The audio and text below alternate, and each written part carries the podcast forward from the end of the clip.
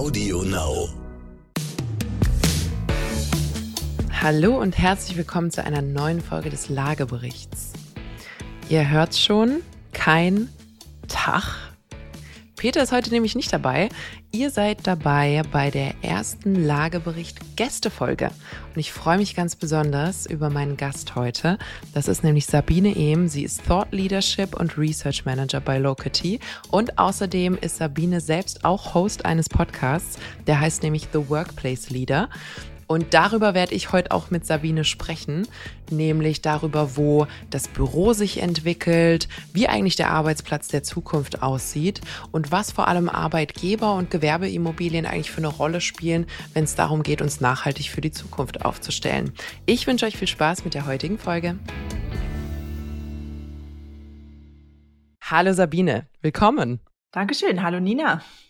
Wunderbar, dass du da bist. Bevor wir direkt ins Thema einsteigen, Sabine, erzähl uns doch mal ein bisschen was über dich, wo du herkommst und was das Unternehmen Locity macht und vor allem, was wir eben heute von Locity ein bisschen lernen können für die Themen. Ja, gerne. Also zu mir, ich habe äh, vor einiger Zeit, sage ich immer gar nicht so gerne, aber vor einiger Zeit, ist jetzt schon eine Weile her, Immobilienwirtschaft studiert und habe dann oder bin dann im Corporate Real Estate Bereich gelandet, also Unternehmensimmobilien und im Bereich, der den meisten Leuten gar nicht so präsent ist, dass es den überhaupt gibt. Mm, und wie groß der ist. Und wie groß der ist. Auch das, ja, genau. Und was da an, ähm, ja, an Dingen auch bewegt wird, an Projekten, Quadratmetern, an Budget unter Umständen auch. Und wie kritisch das teilweise auch ist für Unternehmen, insbesondere wenn es so in den Bereich Produktion, Logistik und so weiter geht. Da habe ich eine Zeit lang gearbeitet im Facility Management, also sehr nah quasi an, an den operativen Dingen im Gebäude, Mieterbetreuung, Verträge machen, aber auch Instandhaltungsprojekte durchführen und so Sachen. Also wirklich on the ground und bin dann ähm, gewechselt und habe dann das Immobilienportfolio betreut für Europa für einen Großkonzern. Es war mhm. dann eher strategischer Natur und dann eher die, die größeren Projekte, eben Anmietungen, äh, Abmietungen und so weiter. Ähm, ja, und dann habe ich mich irgendwann entschlossen, äh, die Occupier-Seite, also die Nutzerseite zu verlassen und auf die andere Seite zu wechseln, sozusagen. Ich möchte gar nicht sagen die dunkle Seite. Ähm, und habe dann bei Locity angefangen, erstmal in der Kundenbetreuung, weil ich natürlich den Kunden aus erster Hand sehr gut kannte und wo der Schuh äh, denn meistens drückt und wie man dann am besten unterstützt, wenn es darum geht, eben Daten äh, zu verwenden, was ja für viele Unternehmen in dem Bereich Immobilien eher noch neu war. Und habe dann innerhalb von Locity ähm, die Aufgabe gewechselt und bin jetzt ähm, Thought Leadership und Research Managerin und ähm, befasse mich eben weiterhin damit, was bringt denn unsere Branche voran und ähm, womit äh, können wir da letztendlich helfen, wenn es zu Daten und Datenanalyse kommt. Und da kommt jetzt dann Locity ins Spiel. Weil Locity ist eine Softwarelösung, die Flächenauslastungsdaten bereitstellt anhand von Netzwerkverbindungsdaten. Das heißt, klingt erstmal sehr kompliziert. Es klingt erstmal sehr kompliziert. Für, ja, ist für mich auch angeeignetes Wissen. Aber inzwischen kann ich das im Schlaf erzählen. Von daher ist es nicht so kompliziert und letztendlich ist es auch relativ simpel. Wenn wir als Mitarbeitende ins Büro gehen, dann arbeiten wir in der Regel an einem Notebook oder an einem PC und wir arbeiten in der Regel online. Mhm. Und diese Verbindungsdaten hat das Unternehmen, weil wir uns mit dem Netzwerk im Unternehmen verbinden. Und äh, Locity hat eben eine Möglichkeit geschaffen, das auszulesen mit natürlich entsprechender Anonymisierung und so weiter, dass man das nicht auf Einzelpersonen zurückführen kann und hat aber dann auch die Möglichkeit eben über, wenn es natürlich über ein LAN-Kabel ist, weiß man logischerweise, wo jemand verbunden ist, aber auch mhm. über die Wi-Fi-Daten eben mit einer Näherung, sage ich jetzt mal, über die Access Points die Signale aussenden, ähm, festzustellen, wo sich Leute im Gebäude aufhalten um dann eben ähm, ja festzustellen, was sind beliebte Flächen, ähm, wo haben wir vielleicht ein Problem, ähm, dass es zu wenig Plätze gibt und so weiter und hat natürlich jetzt mit den Entwicklungen der letzten zwei Jahre und Homeoffice und der Frage, ist das Büro überhaupt noch notwendig, für, für brauchen wir das, an Brisanz gewonnen. Absolut. Also bloß, dass es auf gar keinen Fall Missverständnisse für unsere Hörer gibt. Es geht bei Locity nicht darum, was Mitarbeiter im Internet machen. Also das weiß Locity auch gar nicht, sondern es Nein. geht wirklich darum, wo befinden sie sich im Gebäude und da auch nicht aus dem Aspekt der Arbeitszeitüberwachung, sondern wirklich der Flächenoptimierung.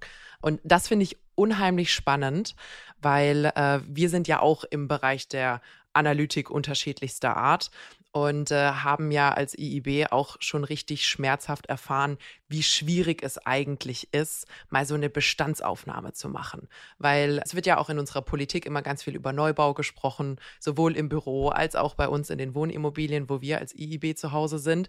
Der Neubau ist ja aber gar nicht das Problem weil da kann man ja ganz einfach von Anfang an planen, ob man da Sensorik verbaut oder wie man da vorgeht. Das Problem ist ja all das, was schon da ist, was gebaut wurde vor 20, 30, 40, 50 Jahren, als man noch nicht an solche Dinge gedacht hat und sich noch nicht mal überlegen konnte, dass es solche Dinge gibt. Und was ich toll finde an euch, ist, dass ihr so einen unkonventionellen Weg gefunden habt, um auf eine ziemlich einfache Art und Weise tatsächlich dieses Gebäude ausmessen zu können, ohne dass man was vielleicht der erste Ansatz gewesen wäre, äh, in jedem Raum einen Sensor hat und vielleicht jedem Mitarbeiter eine Chipkarte geben muss, um dann auszuwerten, wo die ein- und ausgehen, sondern so im Endeffekt hat man gar keine Umstände für die Mitarbeiter auch geschaffen, oder? Nee, genau, das, das ist so. Äh, Sensoren haben natürlich, so wie du das jetzt auch schon gesagt hast, immer so ein bisschen den Beigeschmack, dass man sich beobachtet fühlt. Und wenn ein Sensor unter jedem Schreibtisch klebt, manipulieren Mitarbeitende auch gern mal ähm, da dran habe ich schon einige Geschichten darüber auch gehört. Insofern ist es natürlich weniger visibel, wird natürlich kommuniziert in den Unternehmen, dass, dass diese Auswertung stattfindet.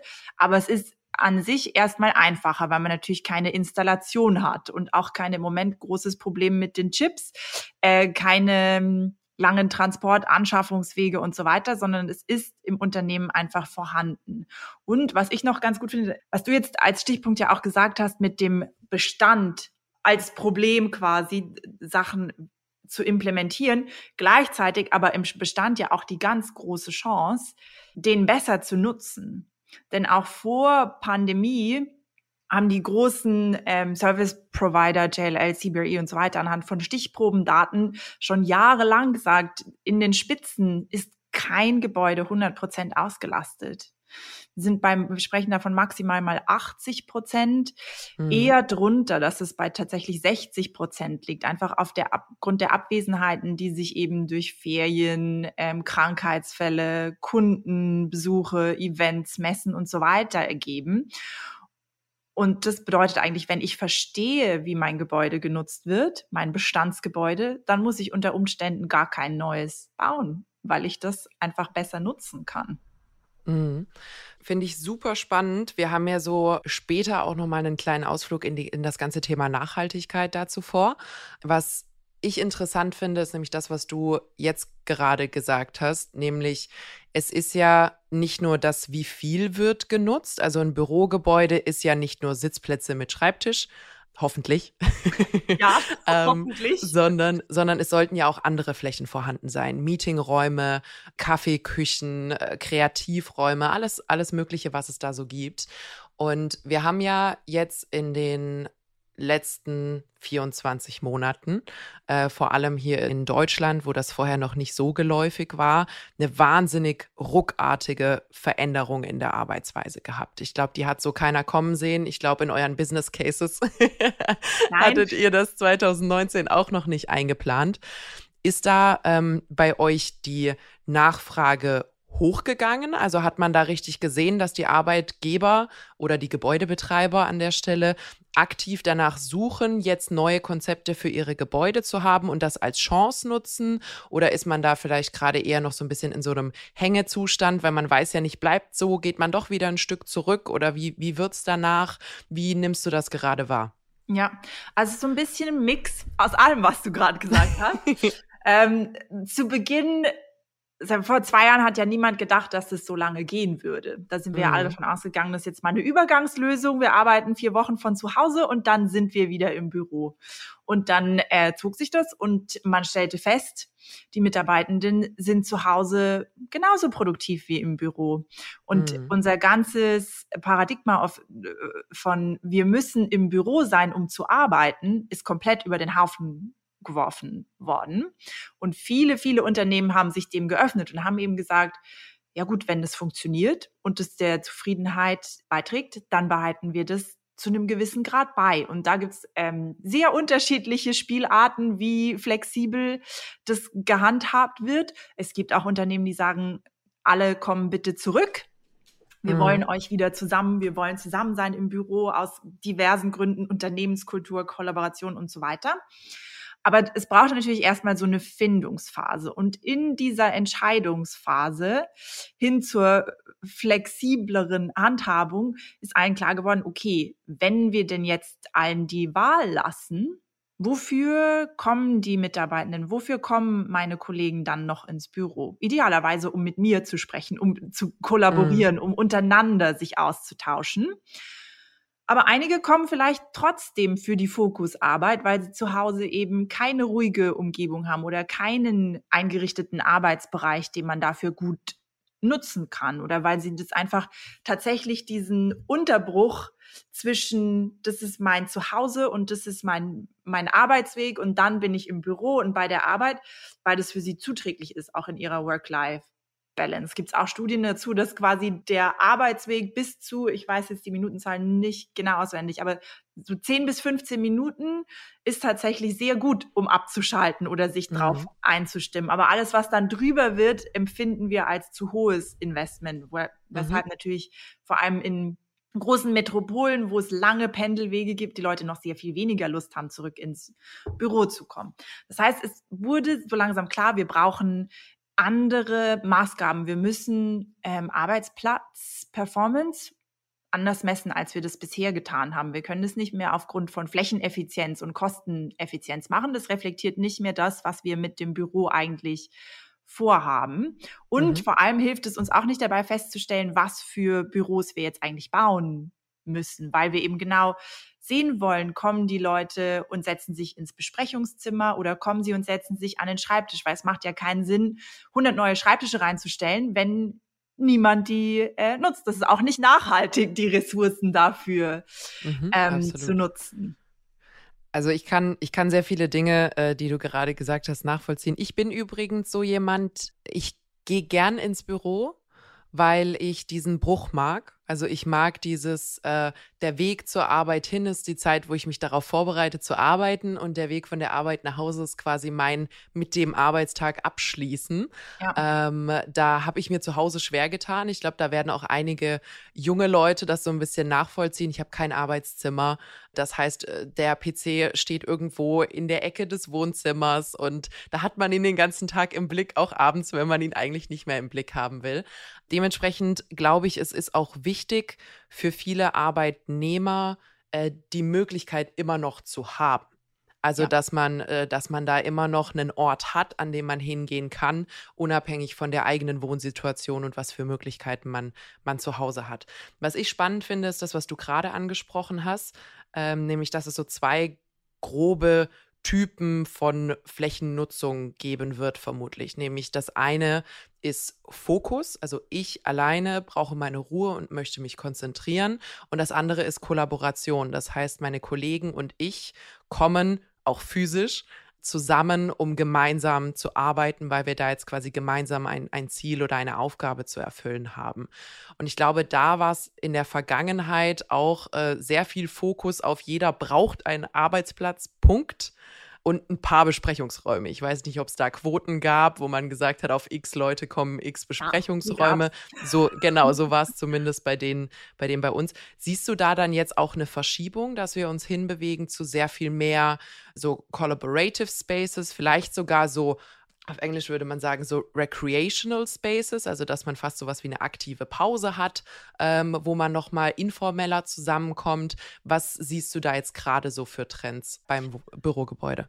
Also der Trend geht definitiv dahin, was du sagst, dass der Anteil an Fokusplätzen, äh, an den Schreibtischen, die zugewiesen und vorhanden sind, dass der zurückgeht. Also ich weiß das von einigen Planungen, wo Unternehmen äh, neue Headquarters äh, geplant haben, wo sie eigentlich so ein äh, quasi zwei Drittel Schreibtische, ein Drittel Meetingräume, Recreational Spaces und so weiter geplant haben, dass die das genau geswitcht haben und jetzt gesagt haben, wir machen zwei Drittel Kollaborationsfläche und mhm. ähm, eben diese anderen Flächen und nur noch ein Drittel ähm, Fokusplätze.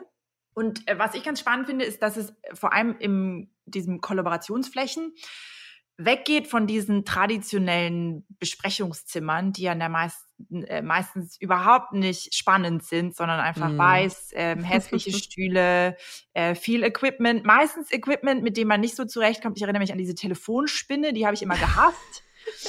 Und dann in jedem, wenn, wenn, wenn wir unterwegs waren bei Kunden, in jedem Besprechungszimmer hast du andere Technologie und jedes Mal mhm. bibberst du, dass dein Computer sich damit verbindet und die Präsentation dann tatsächlich auch hochkommt.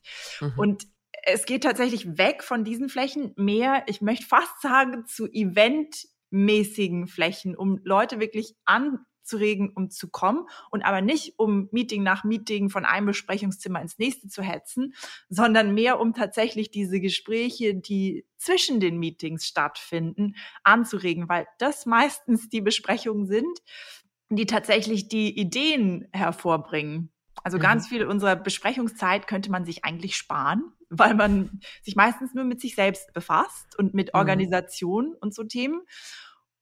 Und da wollen einige eben das anregen mit eben spannenderen Flächen und eben auch um einen Anreiz zu schaffen, weil man natürlich jetzt schon gemerkt hat, die Tendenz geht dazu, dass Leute dann doch weniger ins Büro kommen. Mhm. Ähm, und man muss ihnen wie einen Grund geben, weshalb sie, wenn sie eben nicht nur zehn Minuten Arbeitsweg haben, weshalb sie 45 Minuten pendeln sollen. Ich finde den Ansatz, den du gerade hattest, äh, sehr spannend. Und du hast vorhin noch das Thema Unternehmenskultur angeschnitten was ja äh, für viele Arbeitgeber zu Recht eine Sorge ist. Also man kann jetzt nicht einfach über Nacht sagen, wunderbar, jeder ist zu Hause und wir gehen davon aus, dass das gar keine Folgen haben wird. Ähm, ich glaube, da kommt auch noch ein, eine interessante Entwicklung, wenn ein bisschen mehr Fluktuation passiert ist, also auch was Personal mhm. angeht, weil ein existierendes Team, das sich persönlich kennt, nach Hause zu schicken, ist kein Problem. Ja. Interessant wird es dann, wenn die Hälfte des Teams neu ist und sich vielleicht noch gar nicht persönlich kennt, wie man da dann gemeinsam arbeitet. Und ich glaube, da ist äh, eben dieser Aspekt, den du, den du gerade beschrieben hast, dass man da, wo man früher Zusammenhalt mit seinen Kollegen darüber hatte, dass man halt einfach den ganzen Tag zusammen war. Ähm, ob man da jetzt miteinander gesprochen hat oder nur nebeneinander saß oder sich gegenüber saß. Es war so ein bisschen diese Quantity Time. Ich habe acht, neun, zehn Stunden am Tag mit diesen Menschen verbracht und das hat zusammengeschweißt. Dazwischen ja. hat man ab und an einen Kaffee getrunken und so, aber es ging tatsächlich um die Länge der Zeit, äh, die da die Bindung irgendwo ein Stück weit auch geschaffen hat.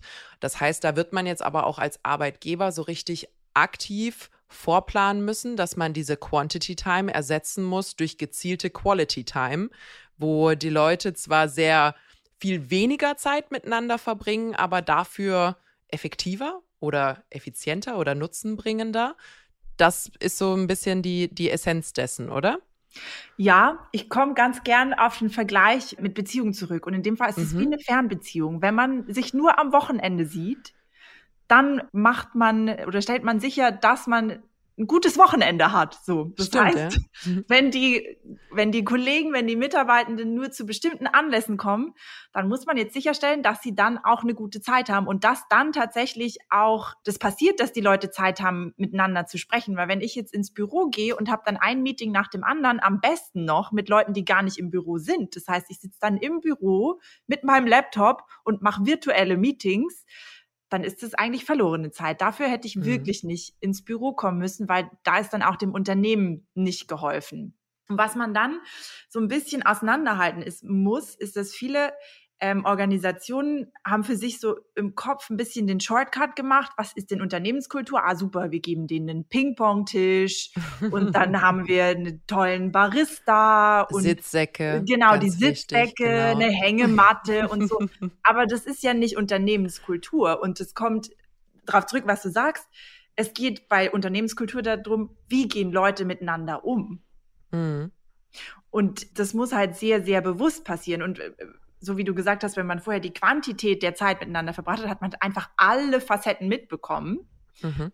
Und jetzt muss man, wenn man eben diese ausgewählten Punkte hat am Tag, wo man sich trifft, sei es im virtuellen Meeting oder sei es vor Ort, muss man das sehr, sehr viel bewusster angehen. Ich habe mich tatsächlich mit einer Kollegin auch unterhalten, die gesagt hat, wenn sie jetzt Team-Meetings hat, sie ähm, dreht quasi ihre Gestik und Mimik, wenn es virtuell ist, hoch, weil sie meint, wenn ich das nicht tue, dann kommt das, was ich emotional rüberbringen will, auf der anderen Seite gar nicht an. Also ich muss mich an das Medium, was ich benutze, dann auch anpassen.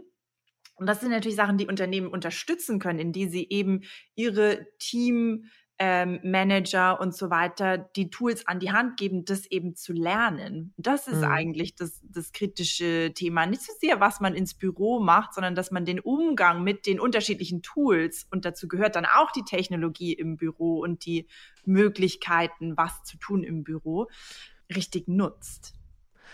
Ja, was, was ich auch interessant finde, ist, die groß, also es ist definitiv eine große Herausforderung äh, äh unternehmenskultureller ja. Natur. Ich glaube, es ist aber auch eine Riesenchance. Äh, wenn ich zurückdenke, ich habe ja auch ein bisschen Konzernvergangenheit, und wir hatten dann bei dem Unternehmen, bei dem ich gearbeitet habe, so eine unfassbar verhunzte Meetingkultur. Anders kann man es gar nicht sagen in dem Moment. Wahnsinnig viele Meetings, wirklich eins nach dem anderen, ohne Pause dazwischen. Und dann irgendwann auch ähm, ohne Sorgfalt dafür, wer da sein muss und wer nicht. Also ja. die wurden, die Menschen wurden total inflationär eingeladen. Und ich glaube, das ist auch nochmal wirklich eine Chance, dass wenn ich zum Beispiel der Meeting-Veranstalter bin und ich sage, es kommt bitte jede eingeladene Person vor Ort, habe ich oder hätte ich zumindest persönlich das Gefühl, auch nochmal eine ganz andere Verpflichtung zu haben, erstens wirklich nur die absolut nötigen Menschen einzuladen, weil man sorgt ja wirklich für Umstände an der, an der Stelle und dann auch die Zeit effektiv und effizient sowohl zu gestalten als auch zu nutzen, sodass jede Person, die sich diese Zeit genommen hat, da auch mit einem guten Gefühl wieder rausgeht und nicht so dieses, ja, du bist ja sowieso da, dann kannst du ja auch kurz dazukommen, dann muss ich es ja. dir danach nicht erzählen. Ja, nee, da bin ich absolut bei dir. Es ist jetzt der, die große Chance, auch in den virtuellen Meetings beider Natur mal innezuhalten und zu sagen, ja, muss ich denn tatsächlich überall dabei sein und muss denn alles immer synchron passieren? Kann mhm. es nicht sein, ähm, muss es überhaupt ein Meeting sein? Weil es gibt ja so unterschiedliche Meeting-Typologien und das, was mit am häufigsten vorkommt, ist so das, ähm, was so unter dem Begriff Broadcast gefasst wird, wo eben einer was erzählt und alle anderen hören zu. Im Idealfall mhm. hören sie zu. Wahrscheinlich machen sie nebenher E-Mails oder arbeiten schon am, am nächsten Task. Und wenn es so ein Meeting ist, das könnte ja einfach auch irgendwo eine Ressource sein, die man sich durchlesen kann. Oder was meine Kollegen jetzt tatsächlich angefangen haben, was ich super finde, die haben jetzt angefangen, so Mini-Videos aufzunehmen, zu Fragen, die mhm. sie immer wieder bekommen. Und gesagt, so, hier ist jetzt das 15 Minuten Erklärvideo, wie das geht. Das besteht jetzt für immer und alle Zeiten in unserem ähm, Drive und wer das braucht, kann sich das anschauen. Also ich glaube, viele Meetings können dadurch reduziert werden. Und da kommen wir jetzt so ein bisschen zurück darauf, was für Büroflächen brauchen wir überhaupt. Wir wissen es tatsächlich noch gar nicht, weil sich hoffentlich vielleicht auch die Meetingkultur anpasst, wir dann vielleicht doch wieder weniger Besprechungen haben. Das heißt, wie viel mhm. Besprechungsfläche brauchen wir dann nachher? Das wird alles erst die Zeit zeigen. Und man muss jetzt einfach ein bisschen dranbleiben und auch den langen Atem haben und sagen, okay, ich schaue mir das jetzt an, wie sich das entwickelt, weil wir sind jetzt zwei Jahre in der Situation, dass wir viel von zu Hause arbeiten und ähm, jetzt hier in der Schweiz ist immer mal hü, mal hot. Derzeit sind wir wieder in der Homeoffice-Pflicht und ich mhm. merke das bei mir selber, wenn wir dann wieder ins Büro dürfen. Ich brauche immer erst so ein bisschen eine Umgewöhnungszeit, bis ich das wieder ja. drin habe, dass man ins Büro darf und dass ich das dann auch wieder ähm, so für mich integriert habe, was ich denn da nutze. Da muss man mhm. jetzt einfach ein bisschen nachhalten am Ende. Was ich dann noch spannend finde, ist, dass tatsächlich wir dann auch schon Gespräche mit eben Vermietern hatten, die das oder Eigentümern von Gebäuden, die das eben auch beobachten und sehen, hm, ja, Büroflächenbedarf könnte sich drehen, die Frage, und die eben proaktiv sagen, wie können wir sicherstellen, dass unsere Flächen noch gebraucht werden? Was können wir den Mietern an die Hand geben? Wie können wir vielleicht auf deren Bedürfnisse eingehen, bevor sie das ähm, selbst realisieren? Wie können wir zum Beispiel diesem Eventflächenbedarf äh, helfen, indem wir vielleicht auch wenn uns ein Gebäudekomplex gehört, dann entsprechend Restaurant, Supermarkt und so weiter mit ansiedeln, dass wenn jemand den Pendelweg macht, er vielleicht noch was dann da auch mit erledigen kann oder zum Sport gehen oder keine Ahnung. Und das finde ich sehr, sehr spannend, dass man da dann Hand in Hand arbeitet und dann mehr Flächenqualität über die Bürofläche hinaus schafft. Mhm.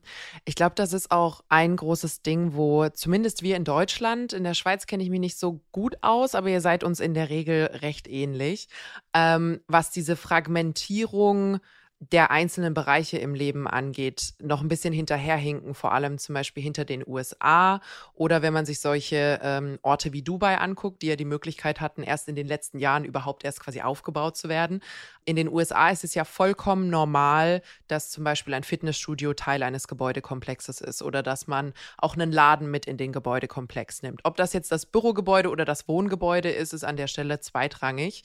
Und ich glaube, da ist bei uns wirklich noch sehr, sehr, sehr viel Potenzial Potenzial, um zu sagen, die Dinge, äh, Work-Life-Balance ist nicht, dass man die Dinge knallhart trennt und schaut, dass man ungefähr gleich viel Zeit dafür aufwendet oder gleich viel emotionale Arbeit dafür aufwendet, sondern die Dinge können auch gut ineinander fassen, sodass man dann zum Beispiel sagt, meine Mittagspause nutze ich für meinen Sport und dafür habe ich abends dann zwei Stunden länger mit meinen Kindern.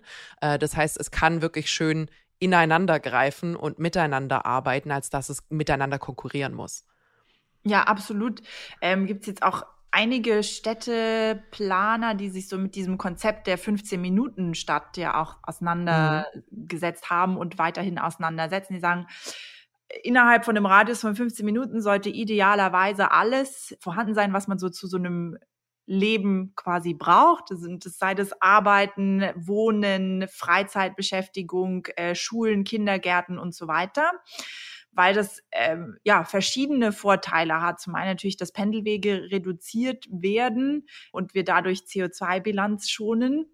Und mhm. zum anderen aber auch, dass so die lokalen, und ich finde, es gibt kein gutes deutsches Wort dafür, so die lokalen Communities wieder mehr mhm. gestärkt mhm. werden und wir nicht eine Metropole haben und draußen vor den Toren der Stadt schlafen die Leute dann nur und kennen ja. ihre Nachbarn am Ende überhaupt gar nicht, weil sie eigentlich den ganzen Tag am Pendeln sind mhm. ähm, oder am Arbeiten. Und das finde ich wirklich einen sehr, sehr spannenden Ansatz, das so zu betrachten. Unheimlich. Äh, wir haben im Lagebericht auch schon öfter ähnliche Themen gehabt, gerade wenn es so ein bisschen um Gentrifizierung geht oder auch die Entwicklung von Mietpreisen. Dann hast du ja gen genau das, was du gerade gesagt hast, nämlich es bildet sich irgendwo zentrumsnah oder worum auch immer quasi der Hotspot ist, irgendeine Elite, die sehr viel Geld hat ja. und quasi dann irgendwie kreisförmig drumherum ähm, wird es ärmer oder benachteiligter. Und was da total verloren geht, ist soziale Energie. Also, dass ja. man das, was du gerade Community genannt hast, man braucht ein Miteinander. In Deutschland ähm, beruht so viel auf Ehrenamt, auf Vereinen, auf Dingen, die wirklich so eine Community zusammenhalten und helfen. Und ich glaube, wenn keiner sich da irgendwie einander verpflichtet oder dem zugehörig fühlt, wird es da einfach unheimlich schwer. Dementsprechend hoffe ich natürlich auch, dass wir den Trend oder die Möglichkeit, die uns jetzt das Remote Work so ad hoc gezeigt hat, ähm, nutzen, um solche Dinge zu verbessern. Also, dass wir uns nicht weiter voneinander entfernen und alle so ein bisschen zu Hause vereinsamen, sondern dass man die Möglichkeiten nutzt, dass man mehr Freiheit hat, zum einen geografisch, äh, vielleicht auch nicht mehr im Zentrum zu wohnen, da wo man sich das Mikroapartment teuer nehmen muss, sondern äh, vielleicht in seiner Heimat-Community bleiben kann, weil man nur noch einmal die Woche äh, 40 Minuten pendeln muss oder eine Stunde. Und ich glaube, da ist einfach wirklich viel, viel, viel, viel Chance die ähm, zum einen jetzt natürlich von äh, Stadtplanern, Arbeitgebern, Vermietern genutzt werden muss, aber jeweils auch irgendein Stück weit von der Regierung. Also, dass man das nicht einfach total irgendwie verpasst und dann sagt, ach Mensch, es wäre jetzt eine schöne Möglichkeit gewesen, um vielleicht ein paar Regelungen oder Möglichkeiten aufzugreifen.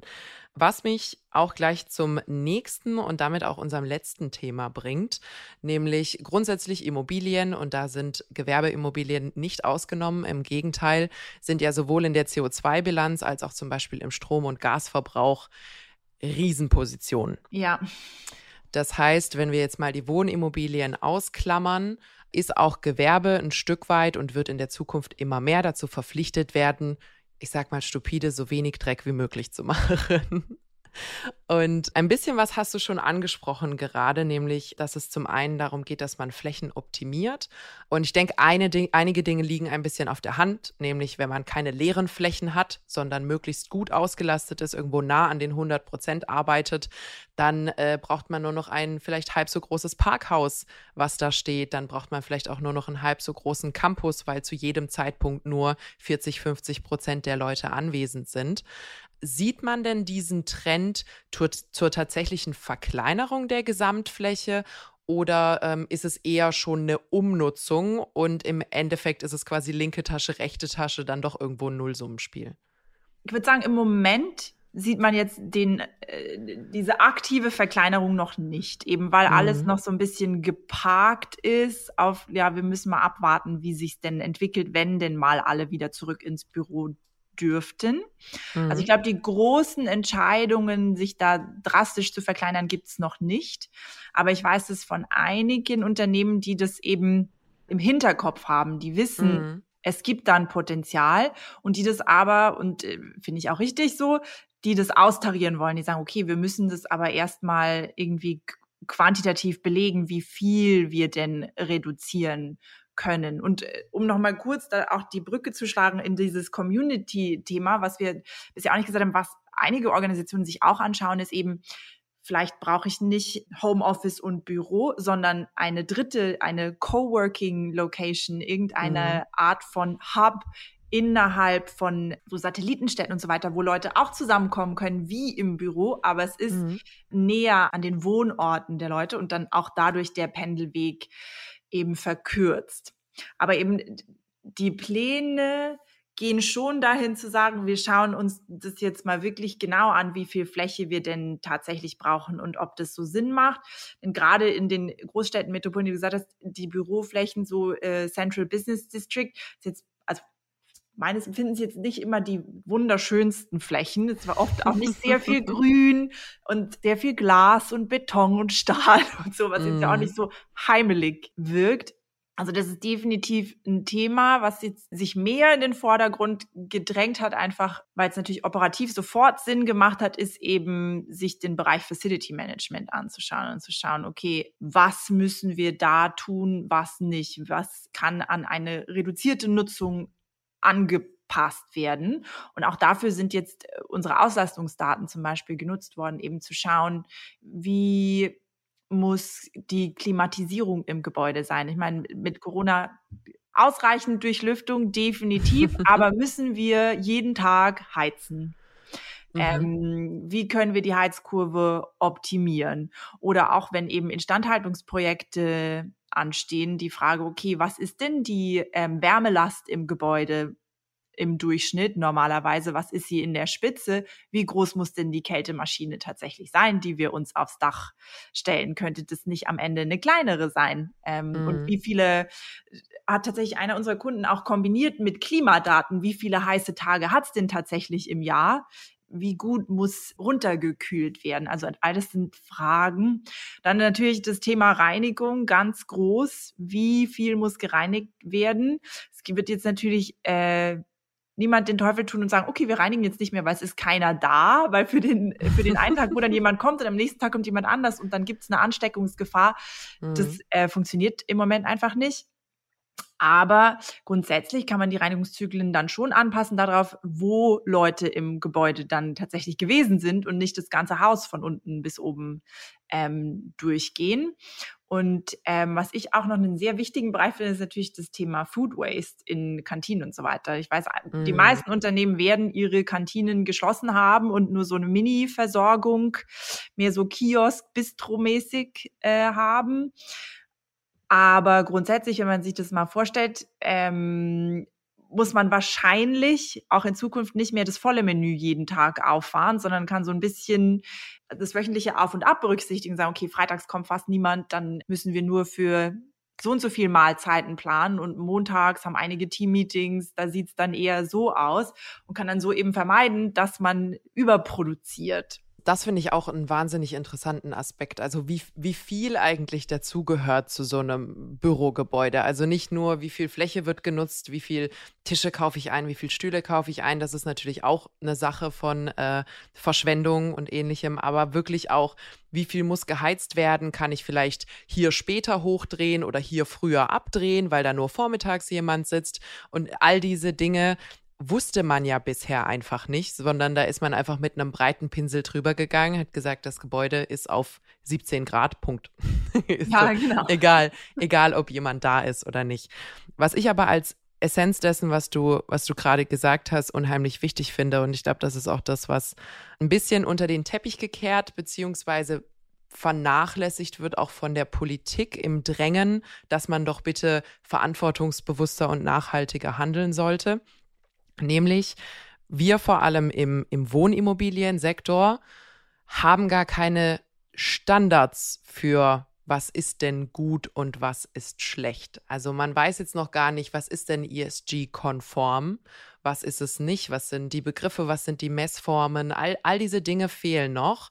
Und ich glaube, vielen Leuten ist nicht bewusst, wie schwierig es ist und vor allem, wie lange es dauert, eine ausreichende Datenmenge gesammelt und eine ausreichende Zeit beobachtet zu haben, um überhaupt eine Entscheidungsgrundlage zu haben, um dann entscheiden zu können, dass man quasi als Unternehmen, um nächstes Jahr sauberer aufgestellt zu sein mit seinem Firmenstandort beziehungsweise Investmententscheidungen zu treffen, eigentlich die letzten ein, zwei, drei Jahre schon hätte mit Beobachtungen verbringen müssen, vor allem jetzt, wo eine Sondersituation dazwischen war, um überhaupt die Informationen zu haben, die richtigen Entscheidungen zu treffen, oder? Ja, das ist schon so. Vor allem muss man sich ja auch vor Augen führen, wenn ein Unternehmen so eine Entscheidung trifft. Immobilien sind eine extrem teure Position in der mhm. Unternehmensbilanz und man möchte da definitiv keinen Fehler machen mit so einer Entscheidung, weil äh, das eben unter Umständen drastische Folgen hat. Wenn wir dann aber so aufs Thema Arbeitsplatzqualität kommen, würde ich fast sagen, es ist so ein bisschen umgekehrt der Fall, insbesondere in Deutschland, dass wir fast ein bisschen überreguliert sind, was mhm. so das Thema Arbeitsplatz ja grundsätzlich alle möglichen Charakteristiken geht. Also ich erinnere mich, es müssen mindestens 200 Lux Beleuchtung am Arbeitsplatz sein. Ich habe die Lampe immer als allererstes ausgemacht, weil mir das viel zu hell war. Ähm, mhm. Dann zwei Meter Abstand zum nächsten hinter mir und so weiter. Das sehe ich alles ein. Aber auch die Größe der Schreibtische ist reguliert.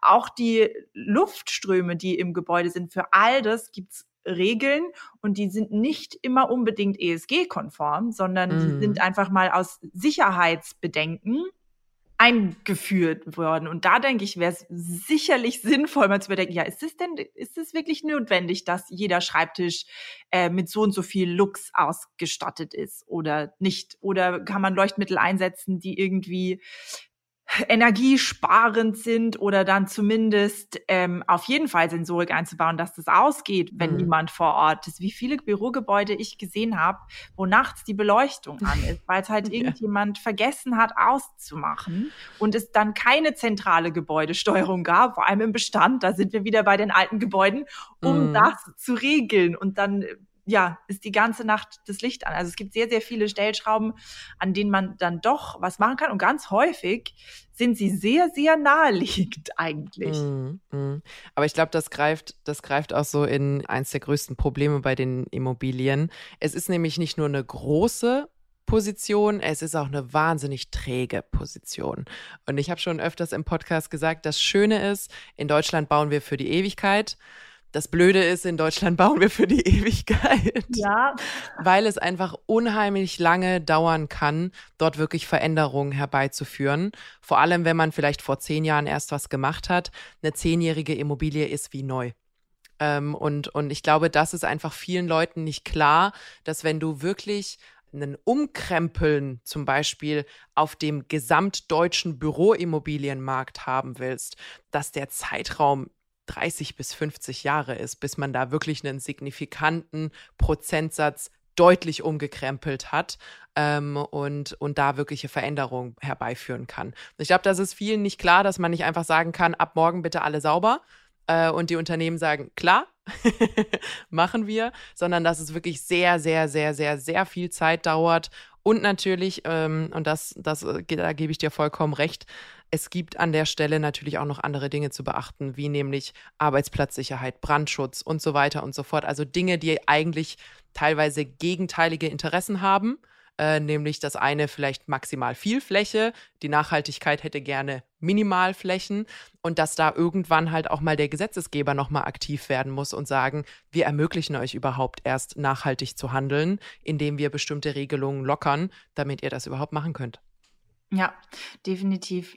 Ähm, wo du gerade sagtest, mit der, mit der schieren Größe, es ist auch, ähm, sagen wir es, auch mit den ähm, vorbildlichsten ähm, Zielen, wenn man, wenn wir über große Unternehmen sprechen, die ein großes Immobilienportfolio haben, es sind einfach viele Prozesse dahinter und das ist dann auch ähm, einfach alles gleichzeitig gar nicht unbedingt möglich, insbesondere wenn wir alte Gebäude anschauen, weil man natürlich da auch ein bisschen abwägen muss. Bleiben wir an dem Standort? Ähm, macht es überhaupt Sinn, in diesem alten Gebäude jetzt eine neue Gebäudeleittechnik zum Beispiel einzubauen? Das ist natürlich dann eine Rechnung, ähm, die man machen muss. Dann gegebenenfalls mit einer Standortfrage dann auch, wollen wir hier überhaupt bleiben?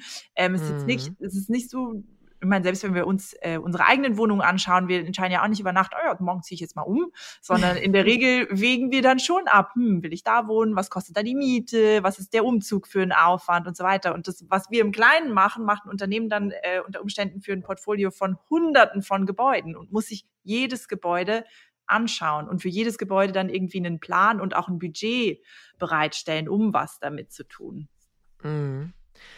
Also ich glaube, wenn man es zusammenfasst, ganz, ganz, ganz, ganz grob zusammenfasst, äh, muss man wirklich sagen, es ist eine irre komplexe Sache. Es sind viele, viele, viele Zahnräder, die ineinander greifen ähm, und auch viele externe Faktoren als auch interne Faktoren bei den jeweiligen Unternehmen, die da auch in die Entscheidungsfindung noch beitragen.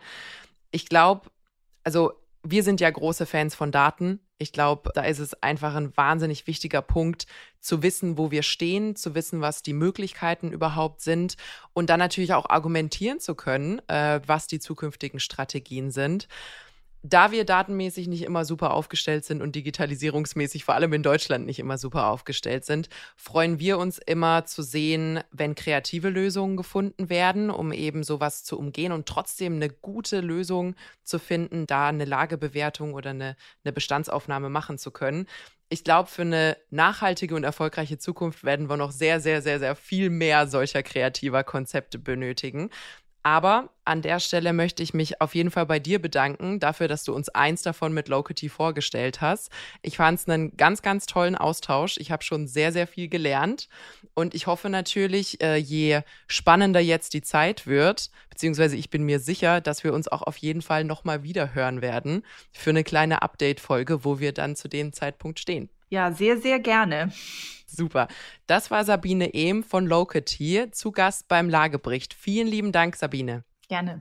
Das war's von uns beiden für heute. Hört auch gerne in Sabines Podcast The Workplace Leader rein. Den findet ihr überall, wo es Podcasts gibt. Uns hört ihr wieder kommenden Mittwoch, dann auch wieder mit Peter. Und ihr findet uns natürlich bei AudioNow und überall, wo es Podcasts gibt. Bis dann.